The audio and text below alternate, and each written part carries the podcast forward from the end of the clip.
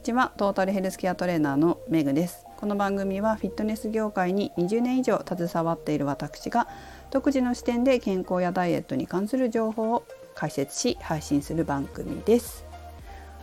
本日のテーマはダイエット腸活メモです。このタイトルはですね実は先日ある番組えーと、ニュースピックスの The アップデートという番組で腸活についてやってたんですけど出てる方がお医者さんがお二人それから管理栄養士さんが一人、ま、ヨガの先生でもあるみたいですね管理栄養士さんは。そして、えー、サイエンスライター最先端の研究をの情報を記事にされている方の4人が出ていらしてで討論を交わされていたんですけれども多角的な方面から見た腸活でとても興味深かったんですね。でこれ YouTube で10分だけ無料で流しているみたいなので URL 貼っておくので見たい方ご覧になったりかなと思うんですけどとても面白かったです。で興味深いところをメモしてたのでそれを皆様に少しご紹介したいなと思います。さて早速ですが行きましょう。まずは腸内環境はダイエットにも大事だが過度な糖質制限はやめた方がいいということでした。これを言ってたのはお医者さんたちですね。えっ、ー、となんでかというと腸内細菌の餌は食物繊維だからです。食物繊維と糖質何か関係あるかというと食物繊維っていうのは炭水化物に含まれます。まあ、炭水化物っていうのは食物繊維と糖質この2つのことを言うんですけど、まあ、ご飯には糖質も含まれるけどご飯って米ね糖質も含まれるけど食物繊維も含まれますよね。このように炭水化物の中に糖質だけでなく食物繊維も含まれていてその食物繊維は腸内細菌の餌になるので過度な糖質制限は腸内環境を悪化させるので良くないということです結構ダイエットしてて食事制限をしすぎている方なんかに便秘な人がよく見られるんですけど結局そういうことなんですよね。なので皆さんも過度な糖質制限をするのではなくて適度な不要な糖質は制限して必要な糖質は摂取されるようにした方がいいと思いますさてそんな食物繊維ですが私もこう看護学校だったりでそれからトレーナーになってからも食事の勉強をすると食物繊維には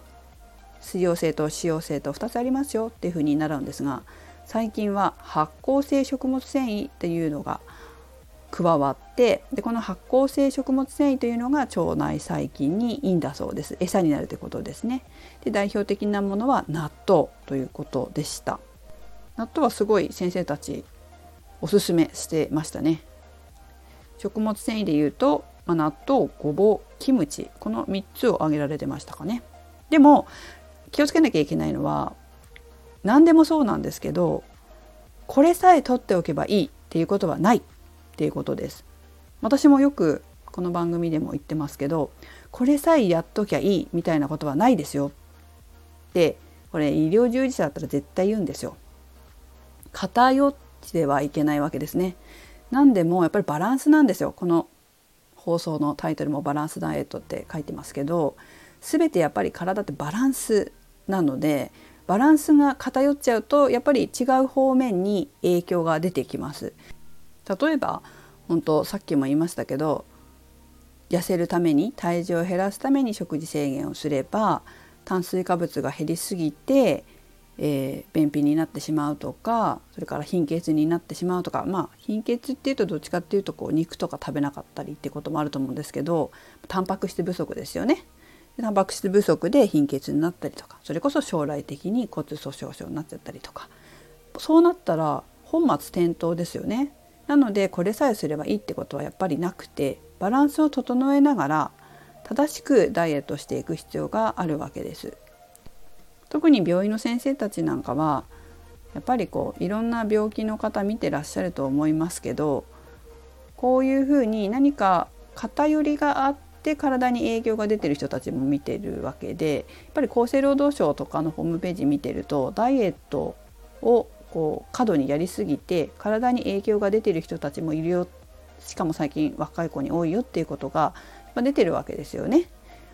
厚生労働省のホームページにまで出てるぐらいなのでえ結構多いんだとまあ結構多かったですね人数的にも何パーセントって書いてあったかなだったのでかなり問題にはなっているようです。はい、なので病院の先生とかは偏ったことを言う方はあまりいないと思います。たまになんか本とかで健康で100歳までいるためにはこれさえやればいいみたいなことを本当に書くっていうかタイトルで書いてあることもありますけど、まあ、ちょっとそういう本は私選ばないっていうか読まなかったんですねあえて読まなかったんですけど、まあ、そういうこと書く人ちょっと信用できないなと思って 私は読まないんですよ。まあ、ちょっと今度見てみようかなと思います。それ本当にキャッチーに書いてるだけで中ちゃんとしてるかもしれないしね読ませるためにそういうタイトルにしてるかもしれないので中はきちんとちゃんとバランスを整えるようなことバランスがちゃんと整うようなことも書かれてるかもしれませんよね。はい。では最後になりますが断食ってどうなんですか？というご質問に答えていらっしゃった回答で私がそうだなって思ったことはですねまず、まあ、断食っていうとヨガっぽいですよね。なのでヨガの先生にこれ質問されてた方いたんですけどその先生は食を断つわけではないっって言ってましたね。あまりこう食事を完全に断つことに肯定的ではなかったです。おかゆなどで消化にいいものを摂取して一応休めるならいいっていう感じで話されてましたね。まあ病院の先生たちお医者さんたちは結局腸内細菌にしてみたら断食で栄養が来ないっていうのは餌がなくなるわけで腸内細菌の。が良くないって言ってたんですけど、まあ、そういうことなんじゃないかなって思います。腸内細菌の餌食物繊維って言ってましたけどちゃんと来ないですよね断食しちゃったら。だからあんまり肯定的ではなかったですね。こう疲れた胃腸を休めるために1日だけやるとかだったらいいけどっていう感じでした。私もやっぱり医療の勉強しているので論理的に考えるとそうじゃないかなっていうふうに思います。でも私はそもそもそもそも そもそも論なんだけどね断食をしなければ胃腸が休まらないほどの暴飲暴食してたらダイエットにはダメでしょって私は思います。コンスタントにこう淡々と食事をせよというふうに思いますね。かなり、えー、感情コントロールができないとやっぱりダイエットってなかなか難しいんですよ。だからダイエットは心理が大事だっていうのはそこなんですよね。暴飲暴食で胃腸が調子が悪くなるほどなんで食べなきゃいけないのかっていうことです。はい。暴飲暴食をしなければいけない理由は何ですか？そこは何があったんですか？っていうとこですよね。だって普通にこう感情の乱れがなければ淡々と普通の食事をしているわけで特に胃腸の調子が悪くなるっていうことはないわけですよ。じゃあその裏に何があったのかって言ったら感情的な何か出来事があったんじゃないかなっていうふうに思うわけです。なのでこう本当はこうメンタルなんだよっていうねいろんな意味でねダイエットに関するメンタルだけじゃなくてこう仕事だったり家庭だったり、まあ、いろんなことのこうメンタル的な部分が影響してるからダイエットは結局はメンタルが本当にベースにあるんだよ大事なんだよっていうふうに思っています。はいということで、えー、今日は腸活ダイエットメモをお話ししました。皆様も是非考えてみてください。それではメグでした。